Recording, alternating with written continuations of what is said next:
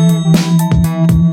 Привет, это подкаст «ПСК Эксперт». Экспертный подкаст про рынок недвижимости. Выходит при поддержке группы компаний «ПСК». И сегодня мы расскажем про цвета, фасадные цвета, которые выбираются для домов сейчас и выбирались раньше. Немного потешим самолюбие жителей Петербурга, поскольку именно северная столица – исторический законодатель мод раскраски зданий, в том числе и в других городах России. Как именно так получилось, что это за цвета и какую эволюцию они прошли, сейчас расскажем. ПСК ПСК «Эксперт» — это актуальные новости рынка недвижимости, комментарии экспертов, прогнозы и аналитика рынка жилой и коммерческой недвижимости Петербурга. Слушайте подкаст «ПСК Эксперт» каждую неделю в удобном для вас формате. Когда едешь по району с новостройками, создается ощущение, что застройщики раскрашивают дома кто во что гораст и регламентируются цветовые решения исключительно фантазии того самого застройщика. Однако в Петербургском комитете по градостроительству и архитектуре существует целый сектор колористики и приемки фасадов, в котором, кстати, трудятся 4 человека. Правительство города и страны во все времена пыталось с разной степенью интенсивности контролировать архитектурные решения и общую цветовую гамму Петербурга, как в статусе столицы, так и в статусе бывшей столицы. При этом невозможно не отметить разницу в архитектуре и колористике Москвы и Санкт-Петербурга. В Москве, по общему признанию урбанистов, как таковой строгий или характерный для столицы цветовой код отсутствует. Поэтому говорить мы будем про Петербург. На протяжении многих десятилетий до революции Петербург диктовал архитектурный цветовой код для строителей и в других городах. До сих пор это можно отследить по внешнему виду дореволюционных зданий в столицах регионов, крупных городах, да и не только. И даже современные проекты реконструкции стремятся повторить те оригинальные цвета, что были у зданий при их постройке в прошлые века. В общем, мы до сих пор имеем дело с петербургской цветовой палитрой, так или иначе встречающейся по всей России. Начнем с начала становления Российской империи, с времен правления правления Петра I.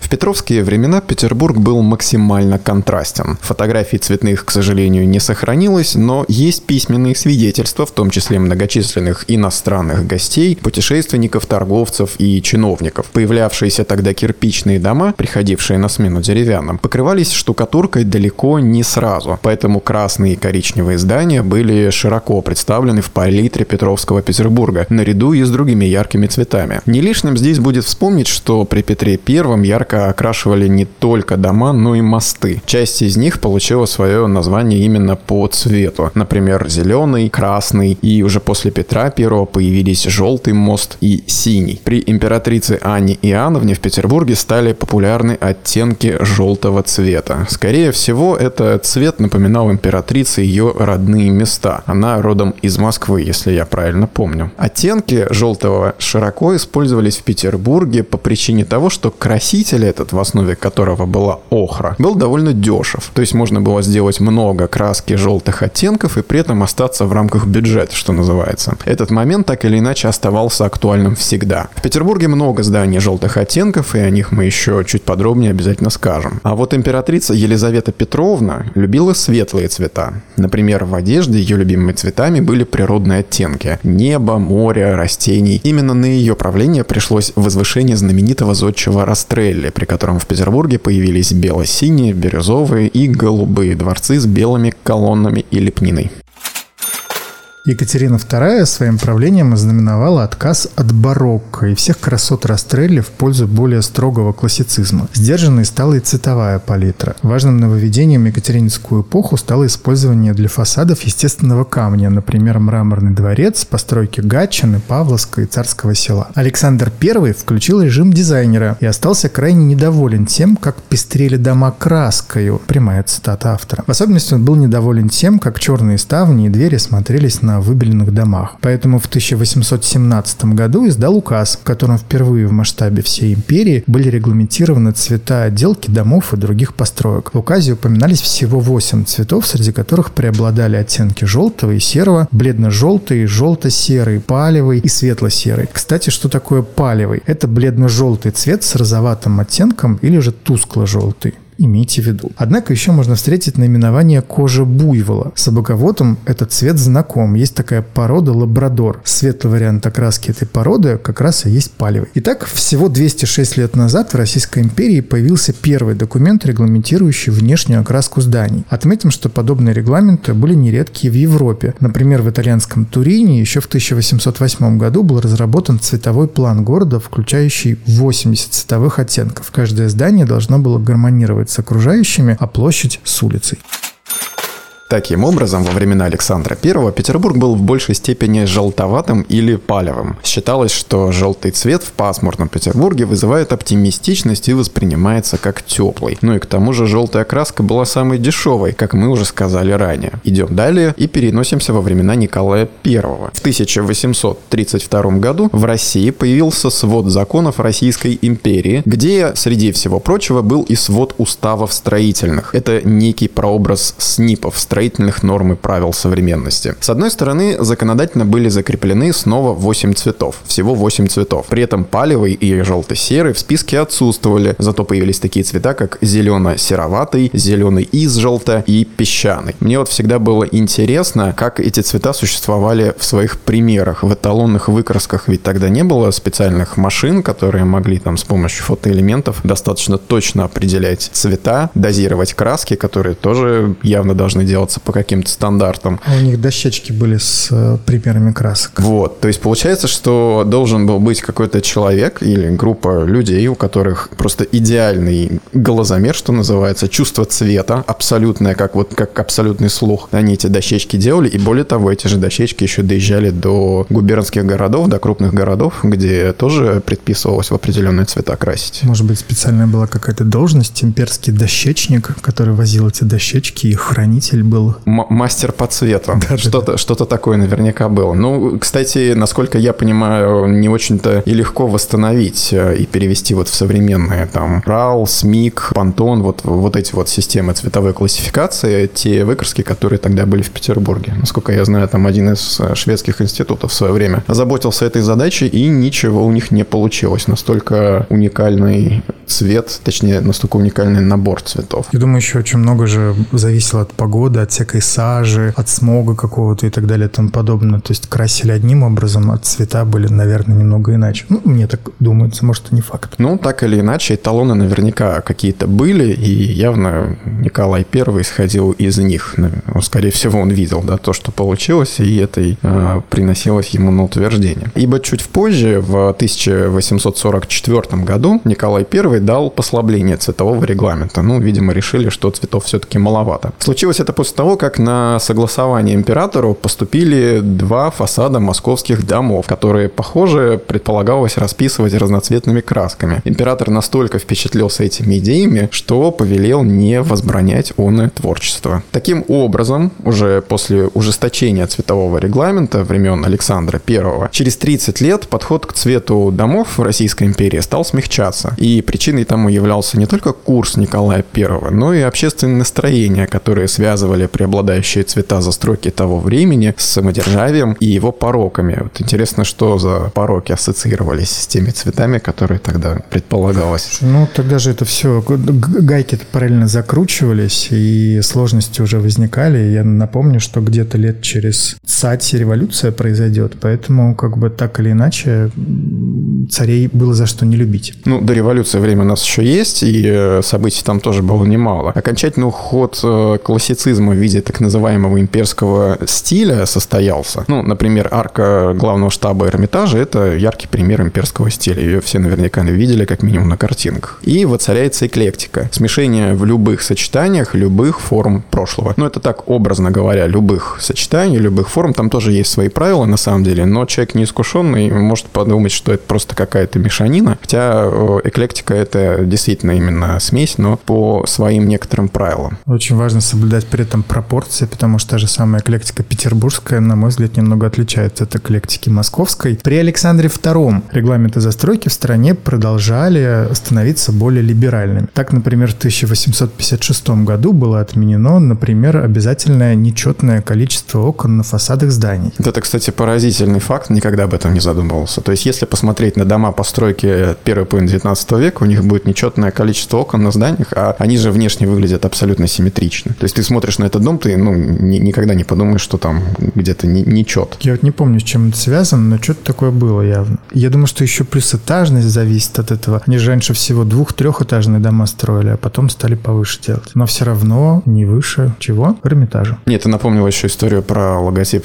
такой марки, как Bentley, которая когда-то давно был отрисован от руки, и у него с одной стороны, по-моему, 7 перьев, а с другой стороны 6 или 8. В общем, не соответствует. То есть э, логотип не симметричный. Но он с тех пор так и, в общем, и существует в таком виде. И, глядя на него, никогда не скажешь, что он не симметричный. Это на самом деле, если присмотреться и посчитать все элементы, то, видимо, на домах точно так же. Нужно останавливаться и считать окна. Ну да. Возвращаясь к эклектике, что еще про нее скажем? Для нее характерна чрезмерная детализированность фасадов. Колонны, пилястры и другие всевозможные элементы буквально мешали активному использованию цвета. Развитие же так называемого русского стиля в Петербурге шло не так быстро, как в Москве. Заметным исключением является наш собор Спаса на Крови. В нынешней же столице, кстати, одним из самых ярких представителей русского стиля является дом купца Игумного на Большой Якиманке, там, где сейчас располагается резиденция посла Франции в России. Ну, пока еще располагается.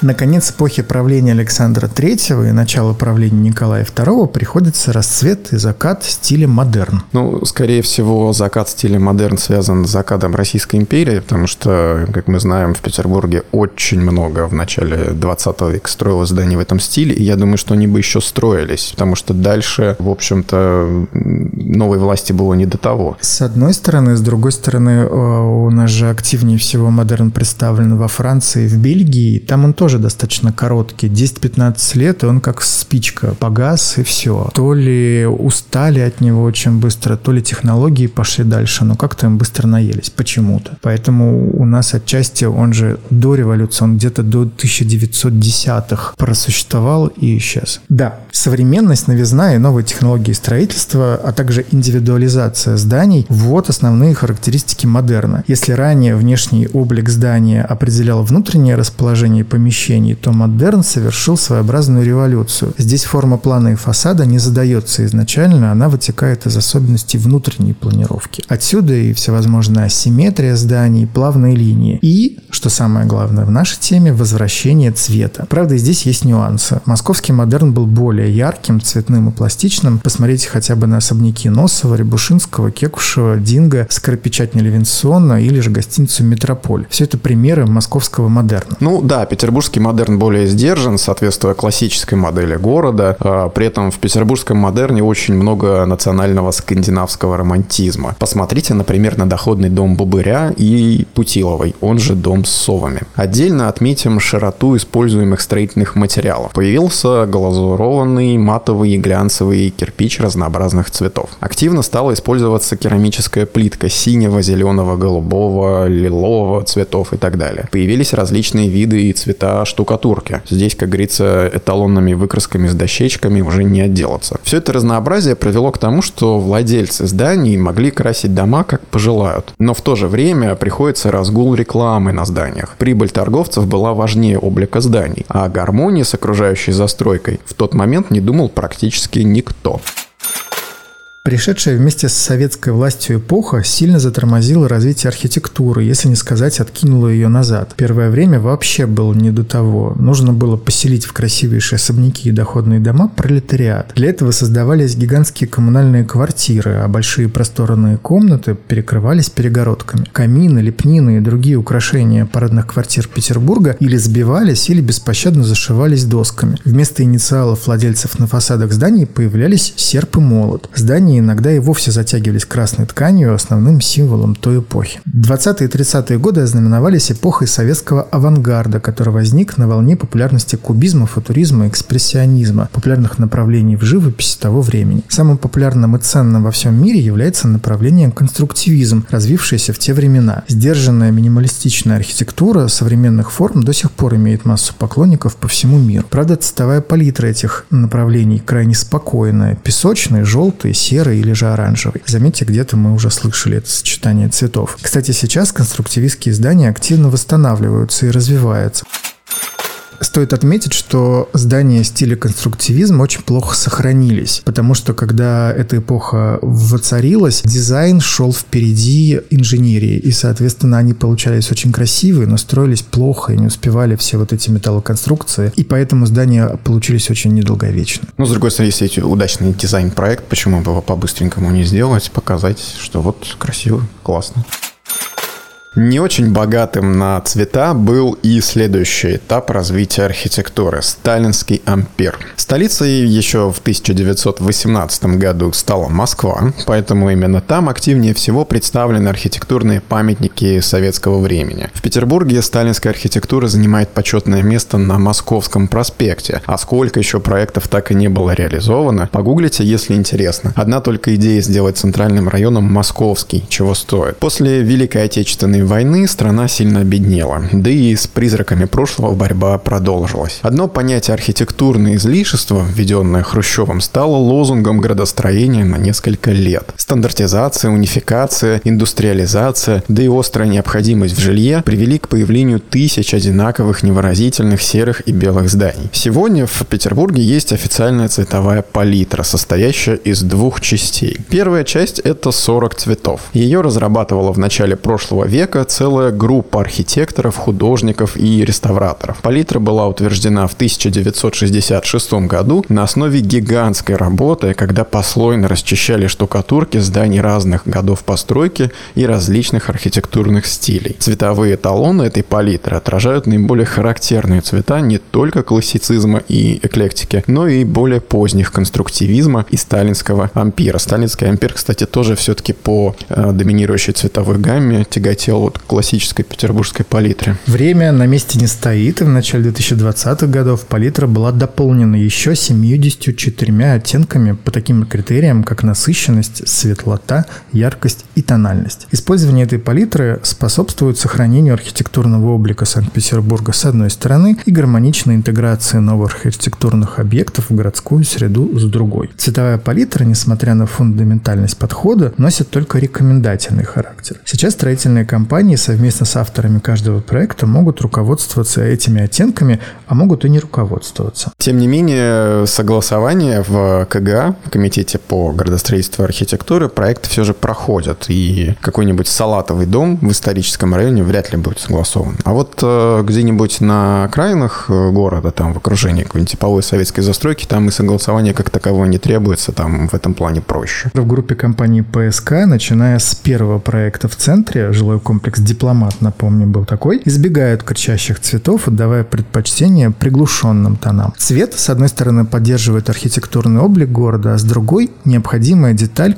контекстной архитектуре, благодаря которой новый дом выглядит как родной по соседству с историческими зданиями. Продолжены исторические традиции в цветовых решениях жилого комплекса «Нобелиус» и «Новый Невский». Первые продолжают архитектурную традицию Нобелевского городка в Выборгском районе, а в комплексе «Новый Невский», кроме разных оттенков кирпича, фасад также украшен и цветным узором с оттенками зелени и охры. Иными словами, новые проекты группы компаний ПСК, как и других ответственных девелоперов, также выполняются в тех самых архитектурных традициях города, как минимум в, в традициях колористики. Э, на Петроградской стороне, где расположено больше всего домов в стиле модерн, сейчас достраивается премиальный жилой комплекс «Северная корона», и он также выполнен в стиле модерн. Об этом прежде всего говорит натуральный камень и кирпич на фасаде здания. Спокойная серо-коричневая расцветка фасада говорит о его близости к скандинавским течениям модерна. Внутреннее убранство холлов вообще выполнено, вдохновляясь работами Врубеля, известного известного художника времен расцвета модерна. При этом планировки квартир, благоустройство внутренних территорий, умные решения проекта делают его абсолютно современным, несмотря на такую красивую и изящную стилизацию. Я, кстати, думаю, что вот это некоторое такое второе пришествие модерна, которое мы наблюдаем сейчас в Петербурге, оно, возможно, связано отчасти с тем, что тогда он был очень скоротечный, как ты сказал, как спичка. Как вариант, с другой стороны, архитектура, как и мода, всегда развивается по такой истории классика, авангард, классика, немножко авангард. Поэтому, в общем-то, если мы говорим о том, что предыдущие архитектурные э, решения это всевозможные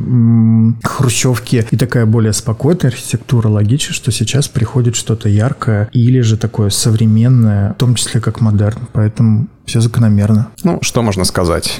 Однозначно то, что сочетание современных инженерных и планировочных решений может и должно сосуществовать с архитектурными и цветовыми традициями такого богатого на наследие города, как Санкт-Петербург. И сегодня мы постарались чуть подробнее изучить это самое наследие и рассказать о его истории и закономерностях. Это был подкаст «ПСК Эксперт», самый закономерный подкаст из мира недвижимости. Подкаст подготовлен группой компаний «ПСК». Слушайте нас во Вконтакте и Яндекс Музыке. Всем пока. Хорошей недели. «ПСК Эксперт» – экспертный подкаст о рынке недвижимости Петербурга.